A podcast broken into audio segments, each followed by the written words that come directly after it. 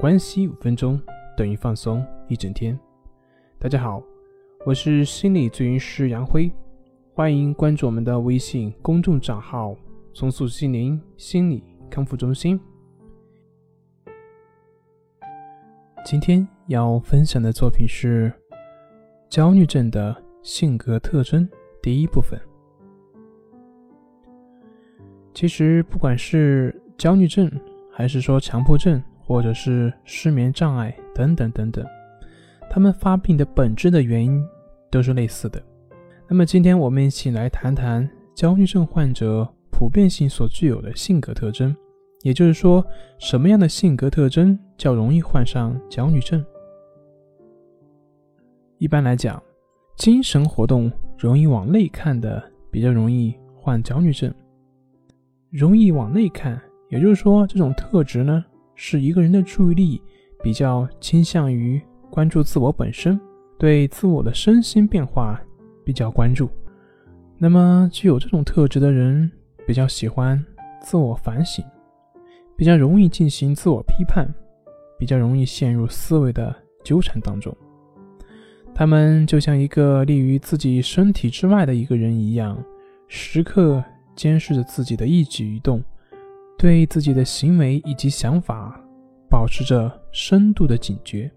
任何他们所不认同的想法以及念头，都会得到自己的排斥以及批判。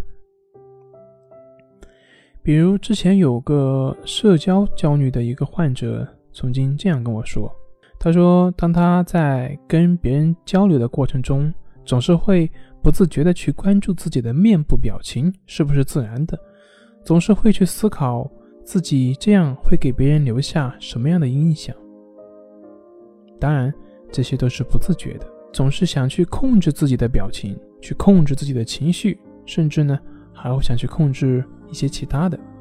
这里具体不多说，因为也避免各位听众去对照。那么，总之呢，就是会去控制自己，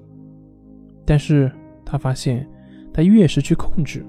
那么自己的表情就会越感觉不自在，越僵硬，自己也越不舒服，也就越焦虑。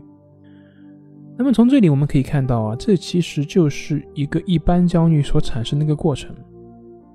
除了我上面说的对自己的内在关注啊之外呢，我们还可以从上面的例子中可以看到，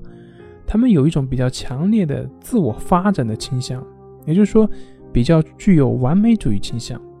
他们对自己的身心状态，或者是工作或者生活等等各方面要求呢，会比较严苛，会很容易把一些小的事情放大，然后就会形成心理学里面所讲的自我攻击。像我前面说的那个，他之所以会出现那样的困扰，那么首先看来呢，就是有过度的完美主义倾向，过度的成功的欲望，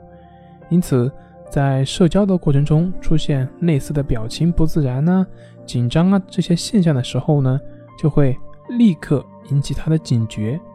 并且会试图去通过控制自己的表情等等等等，来达到调整自己的这样一个目的。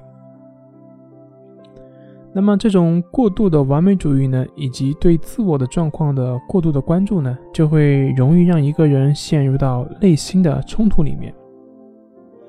那么，在下一篇的音频中，我们就会对这个特质或者说这个性格做更深入的一步的探讨。